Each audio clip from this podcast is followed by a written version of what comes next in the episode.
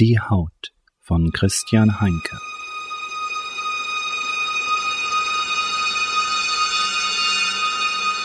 Kapitel 2 Der Schwan. Dabei.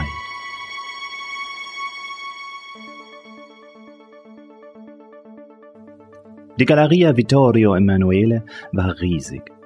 Sie umfasste eine Fläche mehrerer Fußballfelder und erinnerte in ihrem Jugendstil an eine Orangerie oder besser einer Voliere. Eine vergoldete Voliere für schöne und seltene Vögel. Seine Schulter schmerzte. Der Polizist hatte ihn doch tatsächlich erwischt. Es war nur ein Streifschuss gewesen, nicht der Rede wert, dennoch er musste vor sich zugeben, dass es einen kurzen Augenblick lang eine leichte Erschütterung seiner Welt bedeutet hatte, als das Adrenalin schwand und der Schmerz in sein Bewusstsein gedrungen war. Doch er hatte eine Aufgabe zu erfüllen, eine Mission. Sie war wichtig und bedeutsam. Aber war für diese Sache, diese heilige Sache, wirklich jedes Mittel recht? Er musste lächeln. Natürlich war es das. Das Geräusch von High Heels auf italienischem Marmor drang an sein Ohr.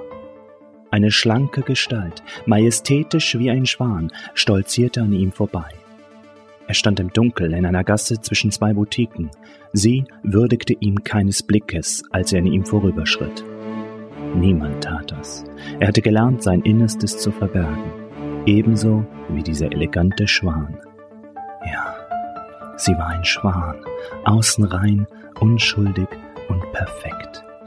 Doch jeder wusste, dass das Fleisch eines Schwans schwarz und faulig war. Er hatte es gesehen, so viele Male. Doch nun wurde es wieder Zeit, dem heiligen Pfad zu folgen. Er beobachtete, wie Ella Henson vor dem Schaufenster einer Boutique stehen blieb, innehielt und das Geschäft schließlich betrat. Gott war sie schön, dachte er. Und genau deshalb muss sie sterben. Wieder lächelte er und folgte Ella Henson in den Laden. Nach dem Besuch ihres Vaters hatte Catherine sich entschlossen, endlich das Bootshaus neu zu streichen. Sie fuhr in die Stadt, besorgte sich dort die notwendigen Utensilien, schlüpfte in Jeans und ein altes Baumwollshirt von Rich und machte sich noch am gleichen Nachmittag an die Arbeit.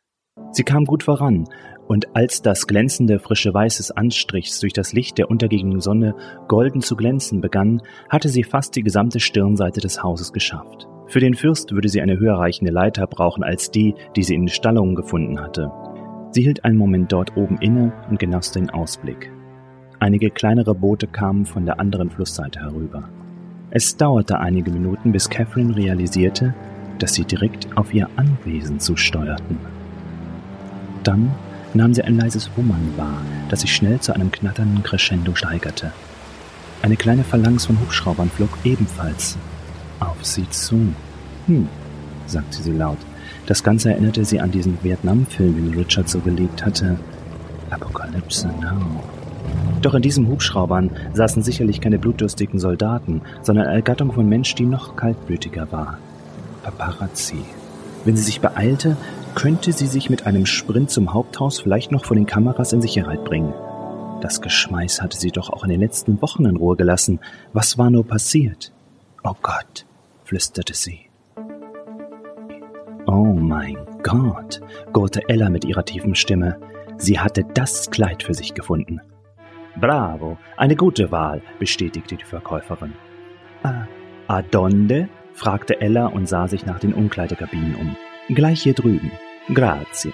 Der Killer bemerkte, wie Ella auf seine Kabine zusteuerte. Der Killer musste Ella erwischt haben. Catherine kletterte hastig die Leiter hinab, ließ alles stehen und liegen und rannte über den Steg zum Haupthaus. Doch da sah sie schon zwei weitere Reporter aus ihrem Wagen springen und auf sie zurennen.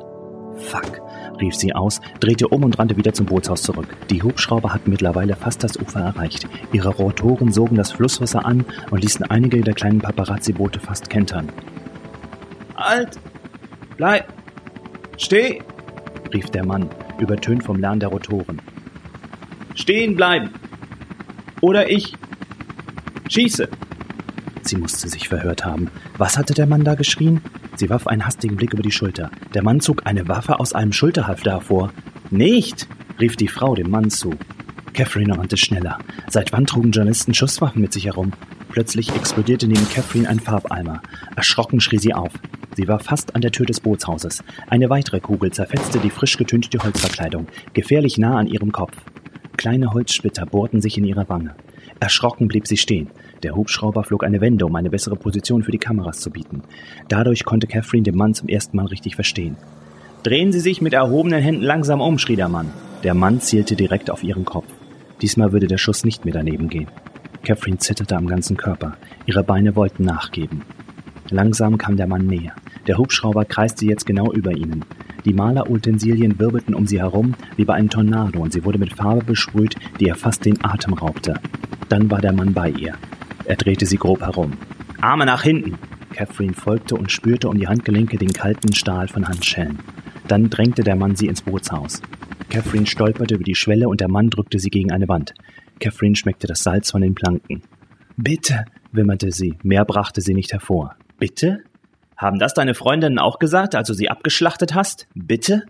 fuhr der Mann sie an. Davis, rief die Frau wütend, lass sie sofort los. Der Mann wirkte verdutzt, als erwachte er aus einem Traum. Sie ist es, Helen. Das Miststück ist unser Killer. Sie wollte fliehen. Wer sind Sie? fragte Catherine. New York Police Department, fauchte Davis. New York? fragte Catherine verblüfft. Du hast auf sie geschossen, ohne dich zu identifizieren? Ich habe mich identifiziert. Sie hat mich wohl durch den Kopter nicht gehört. Vielleicht hat sie dann auch nicht gehört, dass sie stehen bleiben sollte? Davis öffnete den Mund, um etwas zu sagen, und schloss ihn dann gleich wieder. Ich habe Sie wirklich nicht verstanden. Ich habe Sie für einen Reporter gehalten. Was soll das alles? fragte sie Davis. Dieser räusperte sich. Catherine Williams, ich verhafte Sie wegen siebenfachen Mordes unter anderem Ines Jäger, Peter Williams, Mia Wong, Victor Adams, Vivian Lemore und Lauren Gramley. Nein, Sie irren sich. Ich habe niemanden ermordet. Sie sagte es ganz ruhig und gefasst. Miss Williams, begann Helen, Sie haben das Recht zu schweigen. Sollten Sie dieses Recht nicht wahrnehmen, kann alles, was Sie nun sagen, vor Gericht gegen Sie verwendet werden. Sie haben das Recht auf einen Anwalt. Sollte Ihre finanzielle Situation dies nicht gestatten, wird Ihnen ein Pflichtverteidiger von der Staatsanwaltschaft gestellt. Haben Sie das verstanden? Catherine starrte auf die kleine Frau hinab. Das ist es, dachte sie. Das ist die Strafe für mein erstes Leben. Alles lief auf diesen Punkt zusammen. Sie hatte geglaubt, der Verlust ihres Kindes, ihres Mannes und ihrer Haut wären Marter genug gewesen. Doch die öffentliche Demütigung hatte noch gefehlt. Der Schmerz machte keine Kompromisse. Sie hätte das wissen müssen. Andy hatte es gewusst. Er hatte gut daran getan, sich nicht mehr mit ihr einzulassen. Ja, ich habe verstanden, sagte sie. Sie schluckte und eine Träne rann ihrer Wange hinab. Davis ging zur Tür. Ich vermute, wir müssen jetzt da hinausgehen, Detectives, nicht wahr? fragte Catherine. Helen nickte. Es tut mir leid, Miss Williams, aber ja, wir werden Sie mit zurück nach New York nehmen und vor Gericht stellen. Es muss Ihnen nicht leid tun, begann Catherine, bis ihr einfiel, dass sie gar nicht den Namen der Polizistin kannte. Detective Helen Louisiani.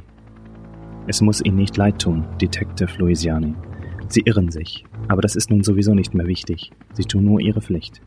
Lass dich nicht von ihr einlullen, Helen, mahnte Davis und öffnete die Tür. Die Blitzlichter kamen zuerst. Es war, als blickte man in explodierende Sonnen. Dann folgten schon die Rufe. Catherine, Kaffee, Kath, sieh uns an, sieh uns an, Kath, brüllten Dutzende von gierigen Kehlen. Es war fast wie ein Shooting auf dem roten Teppich. Aber nur fast. Catherine und die beiden Polizisten wurden von den Reportern und Fotografen umringt. Einer der Kameramänner rammte unabsichtlich sein Objektiv gegen Catherines Stirn. Catherine sah das Blut spritzen. Dann färbte sich ihre Sicht kurz rot, dann schwarz. Der Schmerz triumphierte. Jetzt gehörst du für immer mir, brüllte er noch, bevor sich Catherines Bewusstsein im Dunkel der Bewusstlosigkeit verlor. Später gab der Kameramann an, dass er nur eine gute Position gesucht hätte. So gut sie konnten, hieften Davis und Helen die bewusstlose Catherine durch die drängelnde Menge. Einige der Paparazzi kamen den Rand des Steges zu nah und stürzten ins Wasser wie Lemminge. Es war das absolute Chaos. Na, das war doch was, sagte Davis, als sie endlich im Wagen saßen. Catherine lag auf der Rückbank. Helen versorgte notdürftig ihre Platzwunde. Red nicht, sondern fahr, rief Helen wütend. Ihr ging nicht Catherines Blick und ihre Worte aus dem Sinn. Sie irren sich aber das ist nun sowieso nicht mehr wichtig. Für Davis hatte das sicherlich nach einem Geständnis geklungen, doch für Helen deuteten diese Worte in eine andere Richtung. Es schien fast so, als wolle die berühmte Catherine Williams sich selber bestrafen. Doch wofür? Die Platzwunde an ihrer Stirn hörte langsam auf zu bluten. Haar und Gesicht waren mit kleinen weißen Farbtropfen gesprenkelt. Was war ihr Geheimnis? fragte sich Helen. Die Boutique war klein, was logisch erschien. Die Ladenmieten hier mussten horrend sein. Er war unbemerkt in die Umkleidekabine neben der von Ella Hansen geschlüpft und belauschte nun, wie sie ein sündhaft teures Kleid nach dem anderen anprobierte. Er überlegte noch, wie er es tun würde. Bei den anderen war er immer sehr planvoll vorgegangen. Dies hier war für seine Verhältnisse eine äußerst spontane Tat. Doch die Gelegenheit war zu günstig, um sie nicht zu nutzen. Er prüfte die Zwischenwand der Kabine. Sie war dünn wie Pappe.